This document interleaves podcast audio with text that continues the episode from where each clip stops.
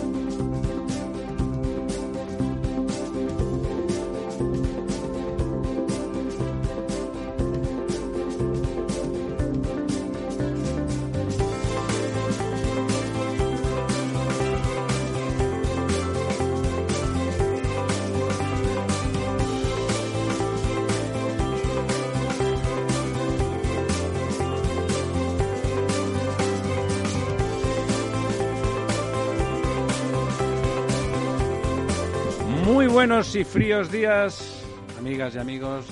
Don Diego, how Buenos- are you? Buenos días, pues aquí pasando el otoño. El otoño con un retoño.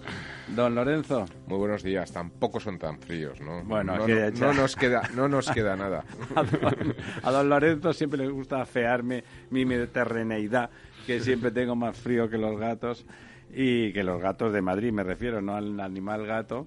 Y, él siempre viene así como en mangas de camisa enseñando que no tiene, que no lleva camiseta. Luego se pone malo tres veces en el invierno, pero más chulo que un ocho, eso sí. Bueno, bueno, bueno, bueno, bueno. No ganamos, no diré que para sustos, porque ya no le podemos llamar ni sustos a nada, ¿no? Pero. Eh, van pasando cositas. Me hace gracia eh, lo de la cumbre, la COP26, la de Glasgow, que ahora está centrado el, el asunto en que las pobres vacas no hagan lo suyo en ningún sitio porque el metano es malísimo, que es verdad que es malísimo, no es que sea bueno, pero vamos, da la sensación todo el rato de que no enfocamos el asunto muy definitivamente, ¿no? O sea, ¿esperan ustedes algo de la COP26? Pues como de las 25 anteriores, ¿no? Eh, yo creo que buenas palabras y... Hombre, más, ¿no? Es hay que reconocer que ha, ha cambiado cierta tendencia. Empezaron los coches haciéndose mucho más eficientes, gastando mucho menos gasolina y por lo tanto contaminando menos. Ahora, con la obsesión esta, probablemente que no se va a cumplir de que en los próximos 10 o 15 años van a desaparecer los motores de explosión.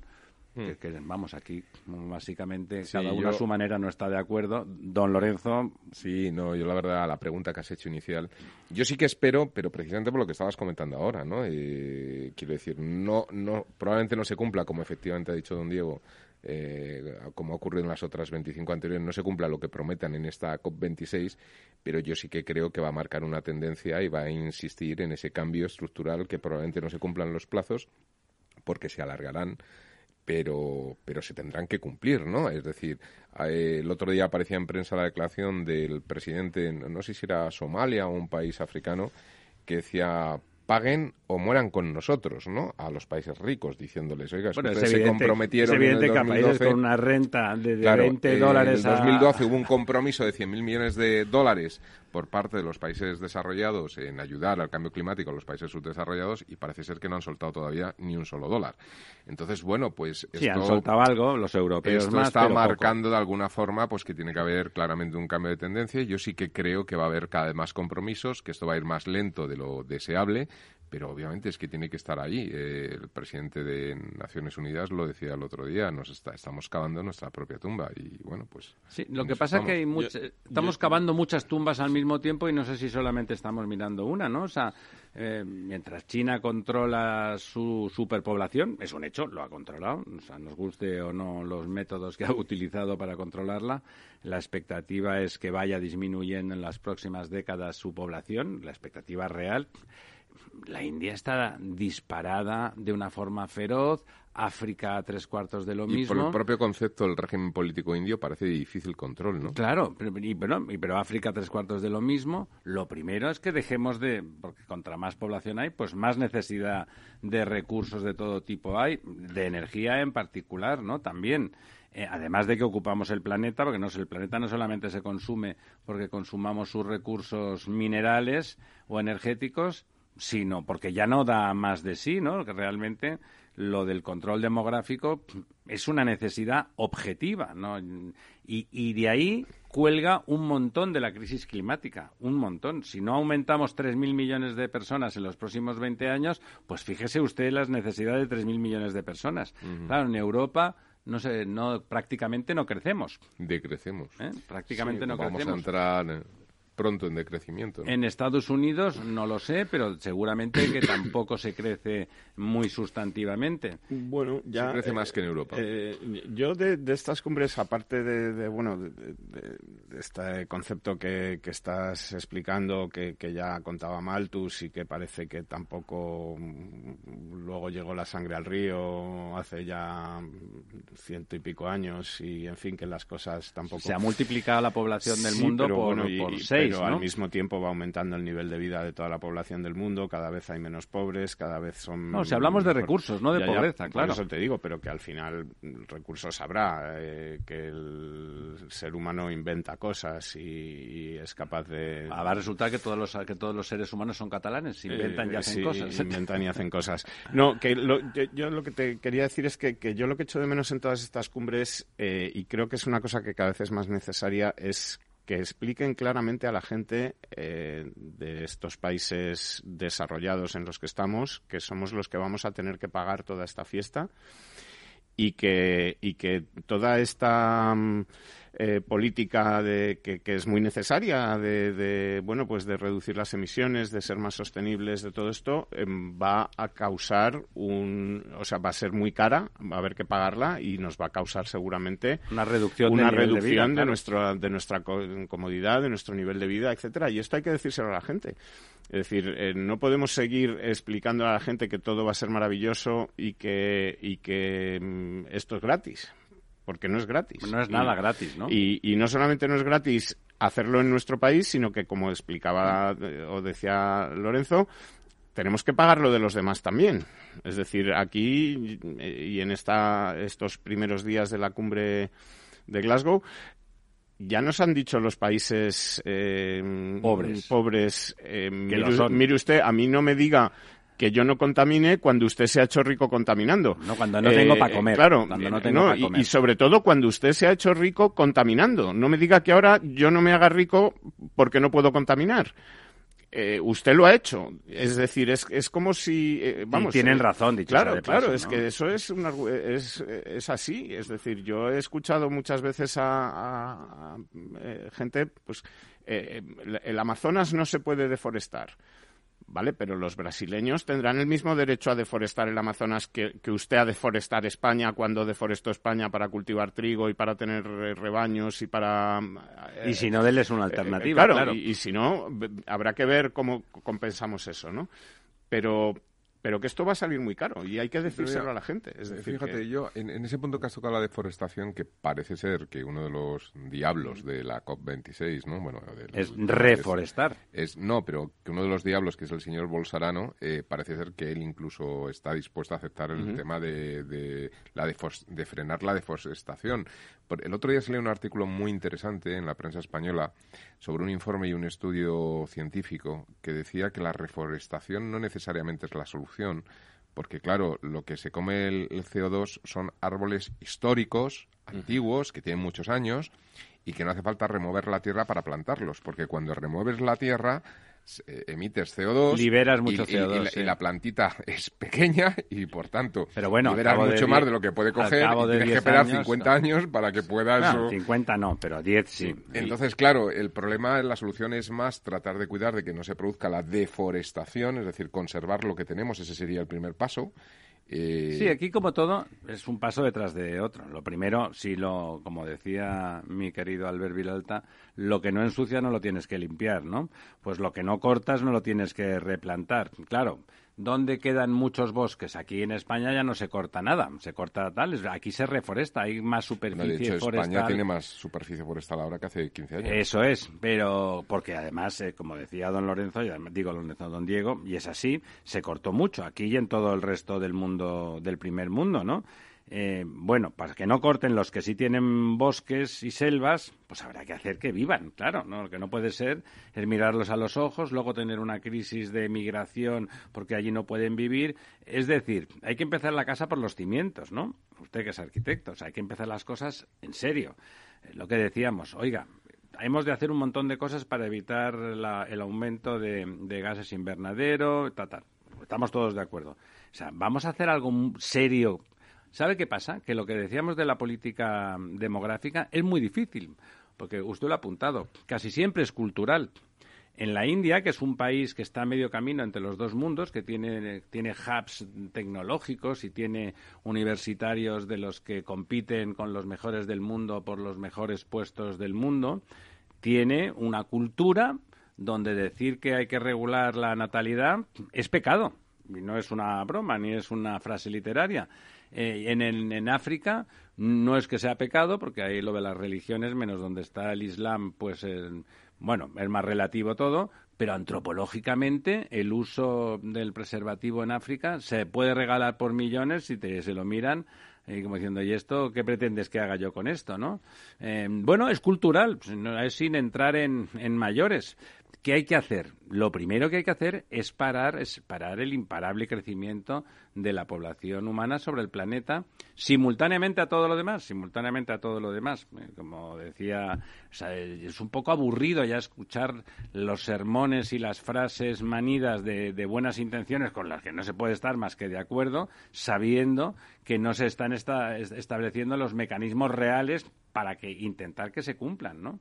Lo más brillante que se les ha ocurrido es lo del coche eléctrico que son monos y a mí me hacen gracia, pero sirven para lo que sirven y sabemos todos objetivamente que no va a haber esa revolución del coche eléctrico eh, de forma masiva. No la va a haber. No la puedo ver. No la va a haber. Se aceptan apuestas de, de futuros, ¿no? Como en, Mm. en la bolsa, ¿no? Que claro, no la va a haber porque no la puede, porque no la puede haber de momento, ¿no? Se va, va a ser mucho más lento, en cualquier caso, esa revolución, extraordinariamente más lenta. Eh, Alemania, que cerraron las nucleares, porque dicho sea de paso, no generan efecto invernadero, son más verdes que nadie, han tenido a los verdes en el gobierno, están quemando carbón. Porque como decía don Diego, hay un momento en que tocas con necesito calefacción porque hace frío, necesito energía para lo que sea y quemo carbón ¿eh? de Eh, golpe, que es lo más contaminante que hay. Que ya no solamente Alemania, España. No, lo pongo como ejemplo. No, no, es que de- le, le quería explicar que eh, Endesa lleva dos semanas eh, haciendo acopio de carbón para poner en marcha Central de Aspontes de nuevo, ¿no? Eh, en España también vamos a quemar carbón. Porque... Así le dejan, ¿no? A no ser que sí, sí, venga. no, está autorizada hasta el 31 de diciembre, o sea que de momento le dejan. Eh, es decir, no es que no le tienen que dejar, es que Ya le han puede- dejado. Puede, hacerlo. Eh, pero es que, eh, quiero decir, es que al final eh, lo que hay que huir en todas estas cosas es de las ideologías. Y yo veo que hay muchísima ideología detrás de todo esto de la eh, transición verde o la... eh, las poco co- realismo, las ¿no? cosas que hay Poca que hacer. ingeniería. Eh, veo que hay cosas que además me sorprenden muchísimo, como esas precisiones eh, tan absolutas que tienen de que si eliminamos un 30% del metano bajará o se reducirá en 0,3 grados la temperatura en el 2070. Pero oiga usted, si no sabe lo que va a hacer el verano que viene. ¿Cómo, me, ¿Cómo tiene usted, de dónde saca esos cálculos? Esa certeza, sobre Eh, sí, todo. Sí, pa- pa- pero para acertar al 0,3, ¿no? Es sea, decir, una pero cosa no es será que- el 0,4, no, no, el 0,3, que lo tengo, pero, pero ¿esto de dónde sale? ¿quién es, eh, de, cómo, de, quién nos estamos fiando cuando para estas previsiones que, que, bueno no son científicos teóricamente bueno, hay modelos de previsión que obviamente están sujetos a errores y se dan valores medios. sí pero en el caso de las temperaturas dígame, dígame los errores porque cuando me dicen una encuesta me dicen es más menos 5% hombre si estamos hablando de más menos 5 grados a lo mejor en vez de calentarse se enfría no es decir eh, cuidado. Eh, vamos a ver en los modelos de predicción claro que aparece. Eh, pero los modelos de predicción que no son capaces de predecir el invierno que viene, son capaces de predecir lo que va a ocurrir dentro de 30 años. ¿Eso cómo se ata la mosca esta? Bueno, pues porque sí que hay diferencias entre lo que es el clima de lo que es la meteorología. Es decir, eh, el clima es una tendencia a largo plazo y a partir de ahí pues hay modelos que te van indicando oscilaciones de reversión en torno a la media de crecimiento a largo plazo y puede ocurrir que en un año o en dos pues efectivamente parezca que ocurre lo contrario. No, si no, es que parezca, yo no le digo, eh, yo lo que le digo es que si somos incapaces de predecir qué va a ocurrir dentro de un año con la temperatura, si va a subir o bajar un grado o dos grados dentro de un año, ¿cómo tenemos esa certeza al grado de lo que va a ocurrir dentro de 30 bueno, años? Pero no es al grado, es, son en medias. Bueno, digamos, vamos a ver, yo entiendo lo que quiere decir don... Además, había nuestro amigo José Luis González Valvé, escribió un libro que era sobre eso, sobre la improbabilidad de determinadas aserciones muy matemáticas, con modelos estupendos, que pequeños cambios en el modelo, pues eh, resulta que dan resultados absolutamente contrarios. Eh, sí que estará usted de acuerdo en que la tendencia, si eliminamos metano, que, que ya sabe que tiene un efecto invernadero 26 veces mayor que el CO2, mm. pues será buena para que no haya efecto invernadero. Eso en general. el problema es que la eliminación del metano. que la tendencia será buena. Lo que yo quiero decir es que de ahí a decir estamos cavando nuestra tumba o mm, si reducimos y matamos a todas las vacas subirá un 0,3 o no, o sí, pero no lo sabemos. Pero ¿qué, ¿qué, vamos? Es decir, que... Eh, eh, no podemos tomar decisiones tan drásticas con una base que presuntamente, es, pretendidamente es científica y nos dice al grado al 0,3 grado dentro de 70 años. Un, momento, lo que está diciendo es decir, tiene ha apuntado una cosa que ahí sí que, más allá de que la tendencia, evidentemente, si eliminamos miles de toneladas de metano, pues la tendencia de la temperatura media, porque es un efecto invernadero, será a la baja, sin más. a, ver si nos pasamos de frenada y de repente provocamos una glaciación. No sé, es que quiero decir que... No, lo que sí que tiene usted razón es que hay una cosa cierta. Si nosotros matamos, por decir una barbaridad, todas las vacas, ¿eh? y los cerdos, que los purinos también eviten lo suyo, pero vamos, las vacas, todo el ganado vacuno que, emite metano, lo matamos. podemos cuantificar los efectos económicos, usted que es econometra, mm. seguro que los podemos cuantificar muy bien con un error relativamente mm. bajo en números, miles de puestos de trabajos perdidos, de proteínas que no se producirían. No, entonces produciremos, sí, sí, en futuro. De momento lo que hacemos es matar hoy una vaca y luego ya si eso, mañana haremos proteínas vegetales de esas que se comen aquí en el primer mundo en tiendas carísimas, estupendas, monísimas, donde la gente va casi como antes a los bares de copas a decir que ha estado. Eh, mientras que en ese tercer mundo pues esa ausencia, que dice, bueno, es que hay muchas más vacas en Europa. Sí, no se preocupe, si en Europa es donde más hemos bajado el, el, porcentaje de CO2, es donde esos esquemas climáticos mm. en Europa casi pintan una isla. ¿eh? Sí, pero fíjate que una de las cosas positivas que tiene el, hacer o poner el foco en el metano en este COP26 es que efectivamente eh, una de las fuentes principales de este metano proviene de unos estilos de vida y unas dietas que son características de los países más desarrollados, que son los que están más sensibilizados. Quiero decir, el, número de kilos de carne de ternera que se come en Estados Unidos, en Europa o en los países desarrollados es infinitamente mayor que el que puedan comer en África o en países más subdesarrollados en medio. A pesar de ellos, digamos. Ellos es más, que estén de acuerdo. muchas de las producciones que se producen en estos países subdesarrollados de, carne y de vacuno eh, se consumen en los países eh, desarrollados. el ganado vacuno que se consume en Europa y en Estados Unidos se produce en Europa y en Estados Unidos y en Argentina, básicamente. Y en Australia también. Claro, que también es del primer mundo. Y en Japón, que desde luego tercer mundo no es. En cualquier, caso, en cualquier caso, sí que es un elemento que se puede controlar más fácilmente. Es decir, es quizá el haber puesto el foco en el metano es quizá de los puntos en los que se puede ver una cuantificación más inmediata de la reducción de efectos de gases invernaderos. Por lo que digo, porque la población más sensibilizada y la que también más lo puede hacer, es precisamente la, población de los países desarrollados que pueden cambiar su dieta.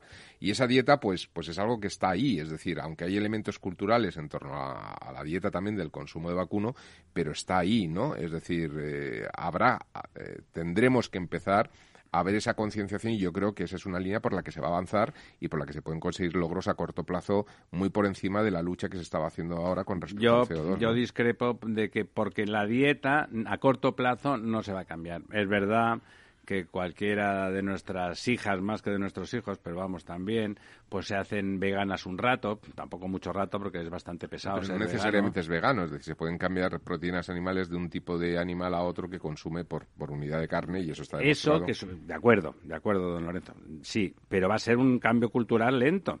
Eh, va a ser un cambio cultural lento porque la gente come lo que come y en la medida en que está disponible pues va a seguir comiendo. Va a comer, todos comemos un poco menos de carne. Yo como menos carne, pero no por una cuestión de las vacas y tal, sino porque realmente comer demasiada pues no acaba siendo tan saludable, ¿no? Está muy buena y la carne excelente pues está excelente y comemos en general puede ser una tendencia a la baja lentamente. Es más, eh, bueno, eh, es un poco más fácil porque en todo Occidente, digamos, o en el primer mundo, el cambio de hábitos es más racional, eh, se, se, entiende más las cosas, se pueden explicar y la población está más preparada para entender, pero vamos, es infinitamente más importante que dejen de crecer a una tasa de crecimiento de dos dígitos en, el, en, el, en África o en la India. Hay una mayor sensibilización porque también hay mucho más que perder que era un poco lo de la expresión de ese líder africano que decía o muéranse con nosotros, ¿no? Es decir, el que tiene más que perder es el que realmente... Claro, pero tú les dices que quieres eh, que les vas a dar mucho dinero si consiguen controlar su tasa de natalidad y no lo van a tener porque es imposible, es muy difícil, porque primero los tendrían que llevar al colegio a todos, aún escolarizarlos, pues yo qué sé, hasta los 15 años y que a partir de ahí se, se generara una posible opinión pública capaz de absorber qué cosas son buenas y son malas. Bueno, quiero decir que lo de las vacas suena bien, es verdad, el metano es la puñeta desde el punto de vista del, calentamiento, pero es un poco un brindis al sol y es un brindis un poco snob. Más allá de ir promoviendo pues que las dietas sean más saludables y que no nos inflemos a comer carne de vacuno como energúmenos, como hacían los reyes medievales, pues eh, bueno, pues eh, ¿qué efecto real va a tener? Yo creo que pequeño, ¿eh? yo creo que pequeño, que vamos a percibir pocos cambios. Usted después de este discurso tan estupendo que nos ha hecho, eh, ¿está dispuesto a comer menos carne? A don Lorenzo, antes de que conteste, le encanta comer carne, cocido. Yo, ya iba un poco en esa tendencia también por motivos de, de dieta, ¿no? yo os quería dar un dato. En 2007, el IPCC, que es el panel de expertos del cambio climático, que es en el que nos basamos para, sí, sí, son los listos que nos hablan, esta gente tan inteligente, predijo en 2007 que en ocho años la temperatura media del planeta subiría dos grados. No ocurrió. Adiós, gracias, sí. Bueno, quiero decir, Pero no ocurrió, no, ocurrió. Es decir, que si ahora nos dicen que esto ocurrirá dentro de... A mí ya me empieza a sonar un poco a, Pedro y el Bueno, vamos a ver, eh, sí, a lo mejor sí, o a lo mejor no, pero ¿cómo tiene usted esta certeza? O vaya usted a saber, ¿De dónde lo saca? Es decir, ¿cuál es, cómo, ¿cuál es la metodología bueno, para tienen una, lo que pasa que seguramente no, no es tan rigurosa Sí, y, y, además ocurre una cosa, que es que todo el que dice lo que yo estoy diciendo siendo científico es a, eh, a la hoguera. Ya, es ex cátedra, sí. Volvemos en dos minutos.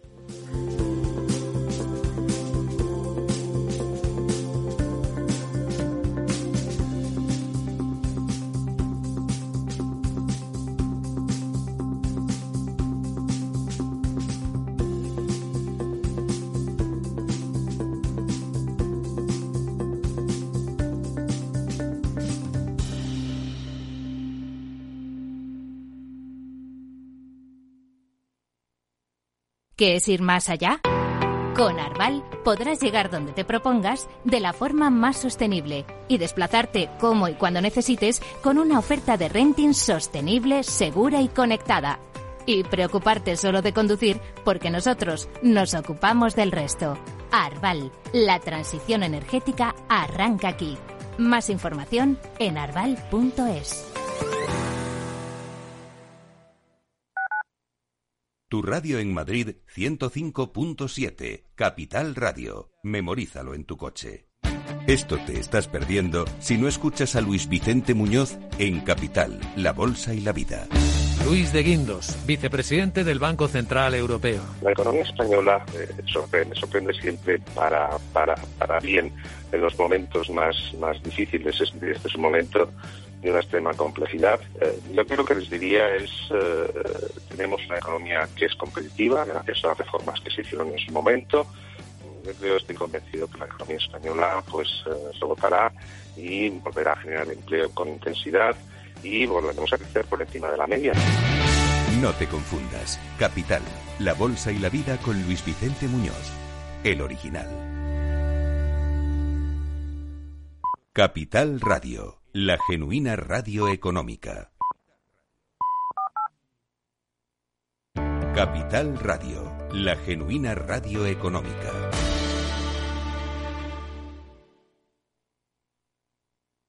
El Estado Ciudad, Capital Radio.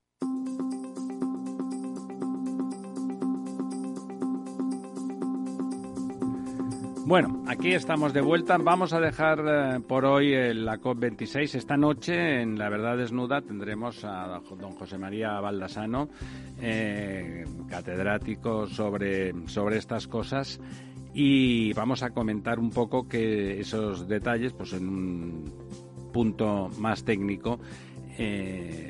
También, también sin, sin pasión ni fe del carbonero, porque bueno, las cosas son como son y como decía don Diego, bueno, pues no está tan claro y digamos, como decía don Lorenzo, ciertamente la tendencia no es buena. Eh, los apocalipsis estos permanentes a los que nos tienen informados pues eh, no se van cumpliendo, a Dios gracias.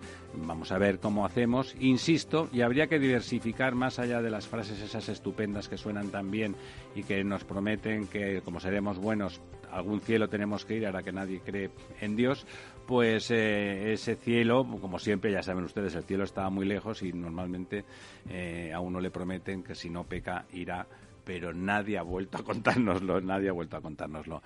Pero vamos, hablando de cielos y también de temas ambientales, eh, ¿cómo están esos pantanos? Ha llovido un pues poquito, ¿no? Por, primera vez en, muchos meses podemos decir que han están subiendo. Se cambia un poquito esa tendencia, tampoco es que sea una cosa espectacular. Bueno, bueno, de menos a más siempre es bueno, pero, pero por primera vez, como te decía, en muchos meses hemos ganado agua eh, embalsada, hemos eh, embalsado 111 hectómetros cúbicos más de los que teníamos bueno, la es como el pantano de San Juan más o menos en entero. El, en el conjunto de España, es decir, efectivamente, es un pantano de San Juan.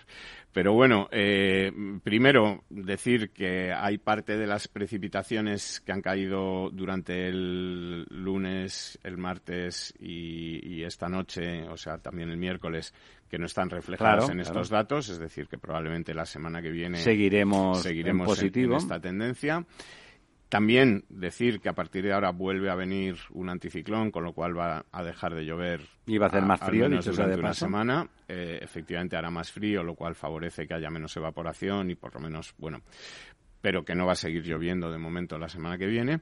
Y luego que la alegría de, esta, de este aumento pues va un poco por barrios, como suele ocurrir casi siempre con la alegría, ¿no? Que tiene esta manía de, de no ser para todos, ¿no? De no ser comunista. Efectivamente, de no respetar la igualdad. entonces, bueno, pues hay cuencas en las que, como por ejemplo la cuenca del Tajo, eh, que ha, ha, ganado 87, un 0,87% y ha ganado 96 hectómetros cúbicos. ¿Arriba Eh, o abajo? Para arriba, es decir, ah, No. eh, bueno, eh, eh, un poco en general, eh, y ahora lo miramos eh, si quieres, pero los embalses que más eh, han, han- se ha Aumentado. notado ha sido eh, en, en, por ejemplo, en Alcántara, donde ha ganado 43 hectómetros cúbicos. O sea, abajo. Eh, efectivamente, normalmente es por abajo y en los demás, pues la tendencia es más bien en, en Valdecañas, que también es abajo, 36.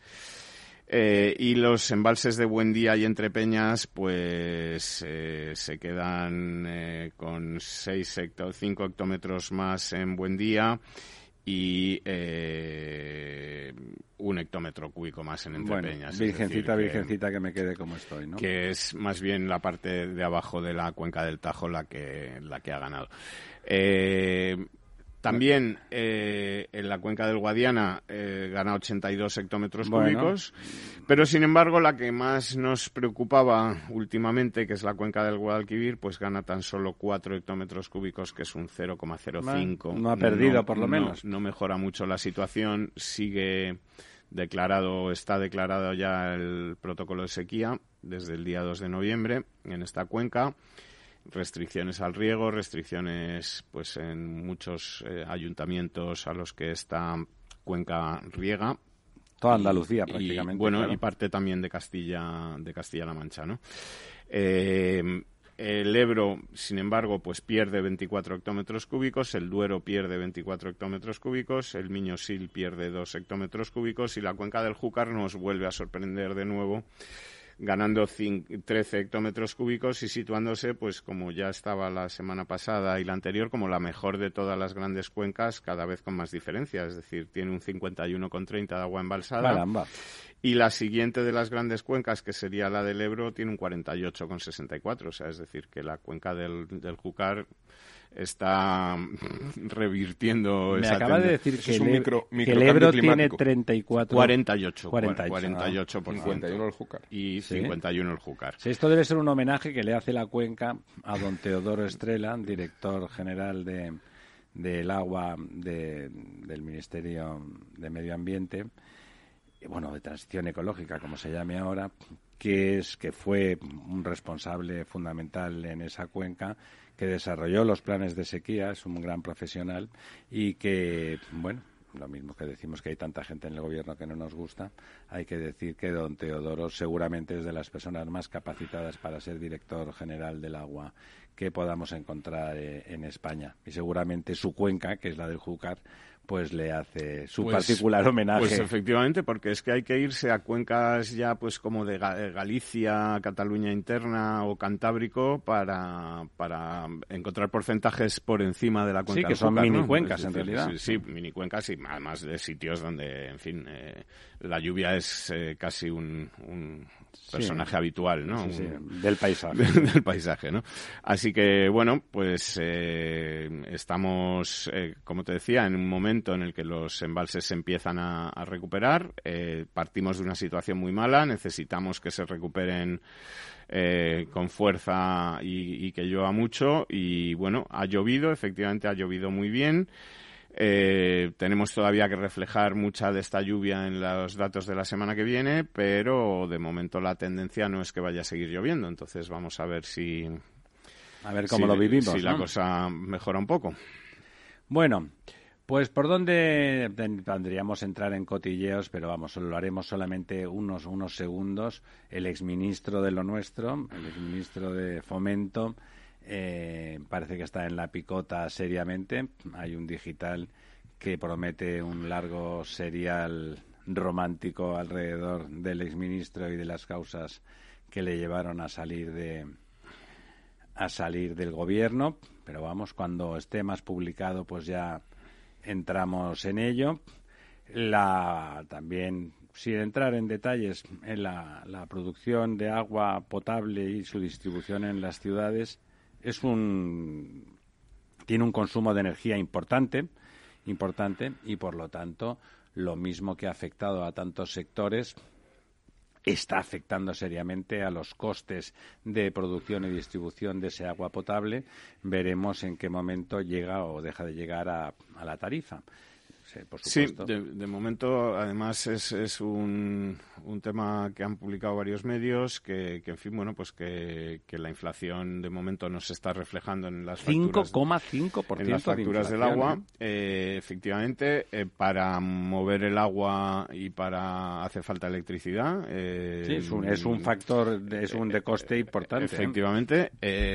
también es cierto, pues me imagino que las compañías concesionarias que hagan bien su trabajo tendrán contratos Fijos. a un cierto largo plazo fijos Seguro. con un precio fijado. Y si no, como dice usted muy bien, es que han hecho mal su trabajo. Efectivamente, que no lo descarte usted en algunos casos. eh, y lo que sí está claro es que esta, este, esta inflación que no están recogiendo ahora las facturas del agua y que a todos, pues hombre, nos viene bien que no la recojan como consumidores.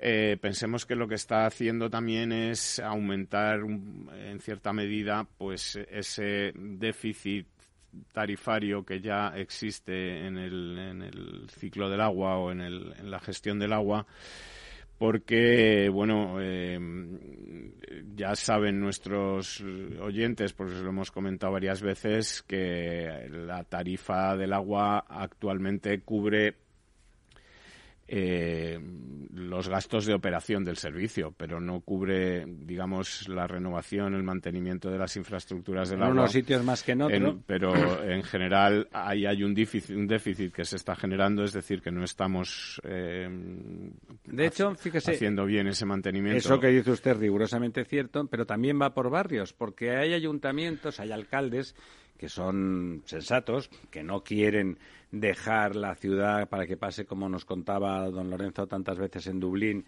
que al cabo de unas de, se van ellos y cuando ya se han olvidado porque han pasado dos mandatos, lo que queda allí debajo son unas tuberías que se rompen cada dos por tres y que el servicio está en precario y entonces la inversión que hay que hacer es multimillonaria, bueno, y, y supone un descalabro para la economía del municipio. Pues eh, gentes pues gentes como Abel Caballero, para no citar otra, otra, otro partido, otra tendencia ideológica, tiene clarísimo que quiere que funcione todo perfectamente, que el mantenimiento se haga con rigor, se hace, contrata, supervisa, es un cliente duro, pero es un buen cliente de, las concesionarias de todo tipo y, y, por supuesto, lo tiene concesionado. ¿Por qué? Porque una concesión es menos susceptible de ser eh, apretada. Se le puede poner, cuando uno exhibe el contrato eh, como político, el contrato de una concesión, puede, debe de exhibir que está obligada, y por, y por eso va a cobrar, hacer ese mantenimiento, a que cuando se vaya de la concesión, a los 10, 15 o 20 años, la red esté, por decirlo de alguna forma, en perfecto estado de uso y de servicio, porque le han pagado para que eso sea así. Y si no fuere así, por, por supuesto, se le puede reclamar, no, no, no al final, sino durante, durante la concesión. Cuando, cuando el servicio está, es estrictamente público y municipal y depende directamente su gestión del, del ayuntamiento, la tentación de no subir, de que no te acusen directamente de que estás uh, subiendo los precios y que eso se convierta en un arma electoral, pues es demasiado grave. Y la inmensa mayoría de los déficits se producen en los lugares donde, donde es pública la gestión, porque es más difícil canalizar fondos hacia ese mantenimiento y la, el déficit es de miles de millones, no es un déficit de moco de pavo. Pero bueno, sigamos si quiere. Tiene usted. Bueno, quería comentar esa tendencia que, que aquí en Madrid en toda España, ¿no? Lo de desmontar puentes, escalestrix y, y estructuras aéreas, eh, bueno, tenían mala fama, eran feas, entre comillas, no necesariamente, algunos eran realmente bonitas, ¿no?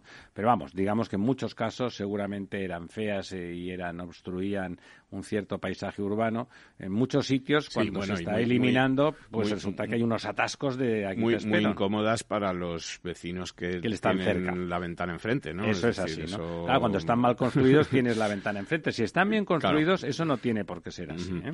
Sí, no, y efectivamente eh, hay un- una tendencia en toda España. En Madrid, por ejemplo, pues la decisión del ayuntamiento es la de eliminar todos este, este tipo de, lo que estructuras, llamamos sí. escalestrix, eh, pasos elevados para vehículos. De hecho, ya se han eliminado, se eliminó hace varios años el de cuatro caminos. ¿Cuál ha sido el efecto, ustedes que conocen mejor el tráfico de esta ciudad? Yo creo, de momento, se está, Cuatro caminos. se está notando en cuatro caminos. Creo que no se ha notado demasiado porque hay un paso eh, por Es que debajo. Es alternativas. decir, es- es- se- Claro, es se- que la clave está en si se puede plantear una alternativa o no. Es como Claro. ocurrió en Atocha, que yo creo que fue el primer escalestri De los grandes que se desmontó en Madrid, ¿no? Cuatro Caminos y, y Atocha han sido emblemáticos por eso, pero se plantearon soluciones. Entonces yo creo que, que Sí, en Atocha realidad- no funciona mal, hay que reconocer. no, que- pero porque hubo soluciones que fueran túneles. Es decir, lo único que se hizo es decir, los escalestres inicialmente se plantean como una solución a un problema de un cruce, es- se plantea como la solución más económica. Es decir, es más barato montar un escalestri, sobre todo aquellos que eran Que muchos de ellos túneles, prefabricados, que hacer un túnel, ¿no? Y probablemente, por una cuestión de plazos de, de construcción, eh, digamos que distorsionan menos a la ciudad. Es decir, hacer un túnel, pues probablemente tiene más periodo de, de obra y más, mm, al final... Evidentemente, luego la ciudad es más amable, Claro. ¿no? Y más integrada. Y luego la ciudad se integra, es una barrera arquitectónica que de alguna forma rompe no es, barrios. no es tan decisiva como un ferrocarril, Claro, pero es. también molesta. En ¿no? fin, eh, todo lo que sea enterrar los vehículos siempre va a ser mucho mejor que dejarlos vistos por encima. etcétera. Enterrarlos en el buen sentido. Enterrarlos en el buen sentido, sí. Eh, pero claro, es que hay momentos, hay situaciones en las que no hay solución. Y, y el ejemplo, lo hablábamos antes de empezar el programa, eh, don Diego y yo, el, el de Joaquín Costa, ¿no? El de Joaquín Costa con, con Lope de Hoyos y Príncipe Vergara. Ahí no se ha planteado solución simplemente porque no se puede, ¿no? Es decir, porque Y lo el que está habiendo es un atasco cada el vez suelo es un ¿no? quesito gruyer, ¿no? Por ahí pasan metros, pasan eh, instalaciones de la Ya ciudad. está todo hecho, Y por lo tanto, bueno, mm, yo creo que si, si había alguna alternativa debía ser de un coste excepcional o algo realmente inabarcable, ¿no? Y al final, por lo que han provocado es un atasco muy grande. Y lo mismo ocurre en los dos escalestres que ahora mismo se me, se me ocurren así, así un poco de pronto en Madrid, que son el de Castellana con Raimundo Fernández Villaverde y luego el, el de Fernández Ordóñez, que ese es un, un- un puente arte. Yo entiendo que eso no lo consideran eh, eh, Escalestri. escalestri porque tiene otros componentes artísticos, que es el de Juan y además, Bravo, ¿no? fíjese, con, con está, Rubén Darío. pero además está a nivel de la calle. Como las calles están levantadas Están en el otro extremo, de la Eh, Es que calle- esos son más bien como puentes encima de la castellana, digamos que Bueno, no yo tienen creo- vecinos. Yo entiendo que no, hay- no se tiene los define- vecinos enfrente. E- ¿no? Efectivamente. Bueno, sí que tienen, ¿eh? O sea, quiero decir, en, en- lo que pasa es que son edificios de oficinas, pero sí que tienes en el caso de, de Juan Bravo, que es como el- una calle, tienes como una, una distancia más pero- que prudencial, ¿eh? Mm, bueno, Por o sea, relativa- que- quiero le decir, eh, paseamos por alcanzas- montones de calles. Un segundo, un segundo piso cuando estás llegando a desembarcar en Serrano, por ejemplo, en los edificios de al lado. Lo que pasa es que son edificios de oficina. y que están a una distancia. Sí, pero eh, uno de ellos estamos hablando de cuánto, de 12 metros, son 14 metros, tampoco es una distancia enorme, ¿no? Una Eh, distancia mayor que la mayoría de las calles del barrio de Salamanca, por ejemplo. Bueno, bien, pero no es lo mismo estar viendo al vecino de enfrente que estar viendo un coche que pasa bueno, no, a 60 kilómetros depende de cómo de guapo sea el vecino de enfrente. y cómo sea el coche. Efectivamente, ¿no? Efectivamente. Sí, eh, como decía, como decía Lorenzo, eh, el- el- la eliminación del Scalestric sobre López de Hoyos, eh, el que va hacia Avenida América. Príncipe Vergara y Joaquín Costa. Sí, el que va, bueno, de, de República Argentina, el que iba de República Argentina a Avenida América eh, y que continúa, ¿no? Hacia, hacia adelante. Pero ya subterráneo. Sí, eh, Ya no eh, eh, en esa parte tiene, tiene una opción Ah, subterránea. bueno, hay otro más, efectivamente. Claro. Hay otros dos más. Uno en la prolongación de esa calle. eh, no recuerdo el nombre de la calle, pero hay, hay dos más. Y otro por Méndez Álvaro. Sí, sí que más. Sí, eh, entonces, bueno, em, el, de, el de Joaquín Costa eh, sí que está generando unos, unos atascos importantes, pero también es verdad que de momento está todavía en obras la, mm, la calle, digamos. Sí, sí, la Eh, calle por donde por circularán donde los circulan vehículos. los vehículos. Bueno, que eh, habrán semáforos, claro, que antes no había. eh, hay también el de Santa María de la Cabeza, que ha sido bastante polémico, que, que también se eliminó eh, y donde parece que se están generando también grandes retenciones de tráfico en las horas punta, etcétera. También es cierto que se generaban también con el Scalestric. Es Claro, decir, que no- lo que hay que hacer es partir de la, de la- de la milagros en Lourdes, de la, ¿no? de la situación anterior, efectivamente. Eh, y luego, bueno, pues eh, este cambio de infraestructuras en Madrid y tal, eh, a, a mí sí me gustaría comentar pues que ya se han publicado eh, los planes de, de la, el gran cambio que yo creo que va a tener Madrid en los próximos años, que es eh, el cambio de, de, bueno, la ampliación de Madrid hacia el norte por, por Chamartín, esto que se llamaba la La Operación Chamartín, sí. que ahora se llama Madrid Norte. Operación eh, Madrid Nuevo Norte o Madrid, en fin, cada vez tiene un nombre distinto, pero Goldfinger, Goldfinger. eh, sí, 360, eh, no sé qué. Eh, eh, bueno, eh, ya se ha explicado cuáles van a ser las principales infraestructuras de transporte que va a, tener este esta Madrid Nuevo Norte que son pues tres nuevas paradas de, metro que prolongan eh, una línea ya existente hacia el norte que se van a hacer pues eh, a una distancia de, un kilómetro como mucho de un kilómetro eh, entre, entre ellas. Es la prolongación de la línea 10, va a tener una estación en Chamartín, otra que se llama o se llamará Centro de Negocios porque va a estar en, el centro de negocios de este Madrid Nuevo Norte, otra en Fuencarral Sur y otro en Fuencarral Norte, con lo cual el, metro de Madrid llegará ya al, al pueblo de Fuencarral. Eh, va a tener también sus eh, recorridos de autobús que, van a cubrir eh, esta zona y se va a construir un gran intercambiador de transporte entre el centro de negocios y la estación de Chamartín. ¿no? Eh, un intercambiador que permite pues eh, pasar de metro a autobús a cercanías, etcétera. Y evitar que penetren muchos vehículos en la ciudad. Efectivamente, y que será un intercambiador pues eh, subterráneo que también pues evitará el, esa que arriba se de, de autobuses masiva, etcétera. bueno, los planes para todo esto siguen adelante, lo cual es una buena noticia. Esperemos que todas estas incidencias de las que estamos hablando con las materias primas, precios de hormigón, etcétera, no den al traste con este plan que parece que es un una realidad ya, aunque todavía no haya comenzado y que bueno pues que va a cambiar la, la fisionomía del norte de Madrid y de, la, de la ciudad en su conjunto, ¿no? Con eh, la construcción además de que no es una infraestructura de transporte, pero bueno de lo que va a ser el edificio de oficinas más alto de España, ¿no? Ese denostado plan norte que en realidad es un plan formidable, ¿no? Denostado por algunos. Y además que no solamente ese es el que va a modificar, eh, digamos, el en Madrid, ¿no? En Madrid todos los desarrollos del este que estaban parados y que también este ayuntamiento ha desbloqueado, eh, las, las PAOs, que, Valdecarros, todo esto, van 125.000 viviendas. Es decir, eh, cuidado, es, es, prácticamente medio millón de personas. En muchos años, Lo que puede, bueno, sí, pero eh, a un horizonte de cuánto, entre 10 15 años nos plantamos con una ciudad de Madrid que si no pierde población por otro lado, un área pues metropolitana, sí. Puede, no, eso, eso es Madrid, eso es Madrid, eso ciudad. Es Madrid ciudad. Por eso digo, la ciudad de Madrid con esos desarrollos, digamos que ya se colmata, ya no quedaría ni, ni, un, ni un solo centímetro cuadrado. Bueno, queda solo uno, que también lo quieren desarrollar, más quedaría un proyecto muy bonito porque daría, cerraría un poco el proyecto norte, que es el que está eh, pegando al,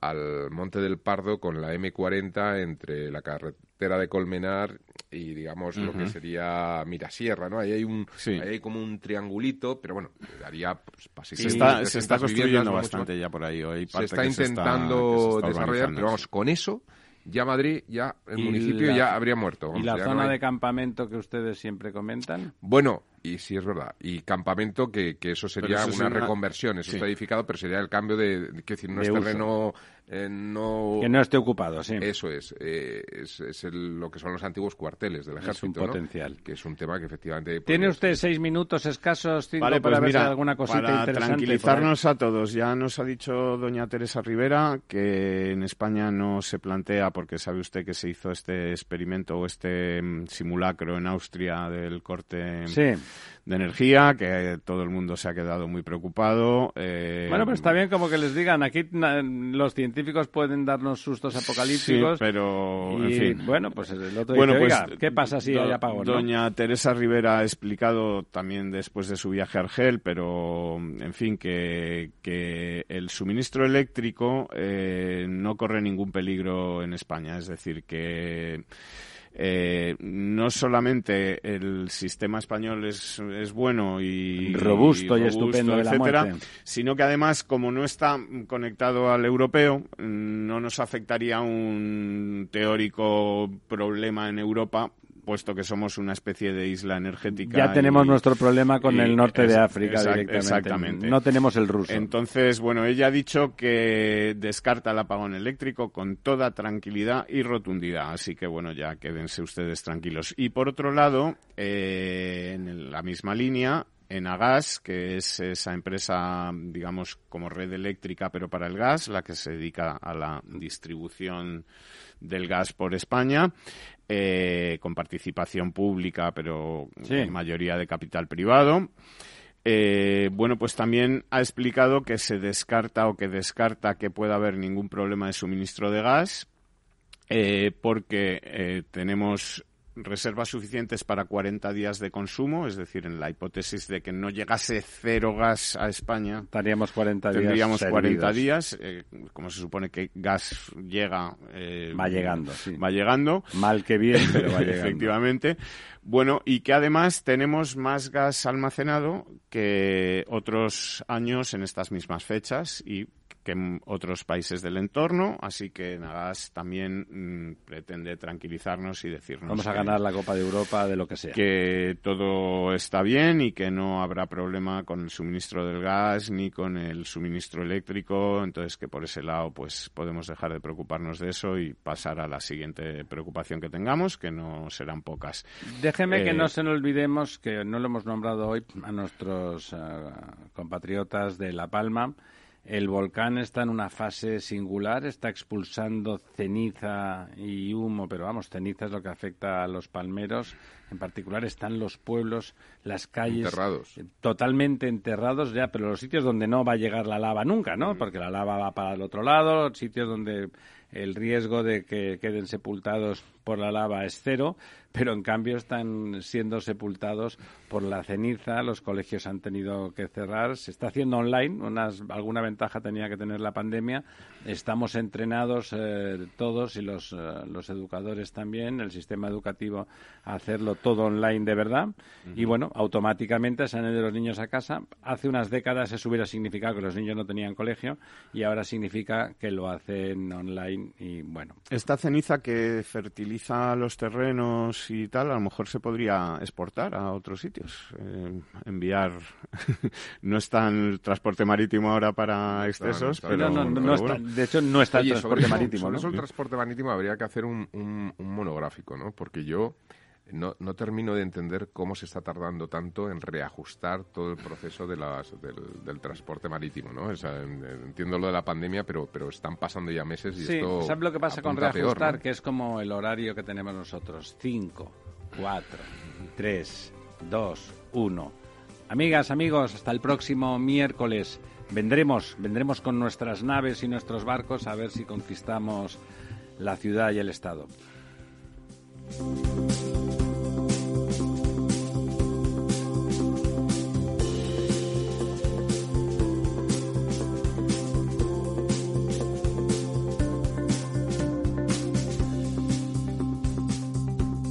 El Estado Ciudad, con Ramiro Aurín y Diego Jalón en Capital Radio. Programa patrocinado por Suez Advanced Solutions, líder en soluciones integrales en gestión del agua y la energía. Somos Mazapanes Barroso. En nuestra empresa elaboramos productos con ingredientes seleccionados siguiendo una tradición artesana transmitida de generación en generación desde hace más de un siglo. Te llevamos el auténtico mazapán artesano de Toledo a tu casa. Nos esperan fechas muy especiales en las que no puede faltar en tu mesa. Compra tus dulces favoritos en nuestra tienda online www.mazapanesbarroso.com o llamando al teléfono 92 535 3149. Disfruta del auténtico mazapán con Mazapanes Barroso, maestros artesanos con tradición y calidad desde 1890.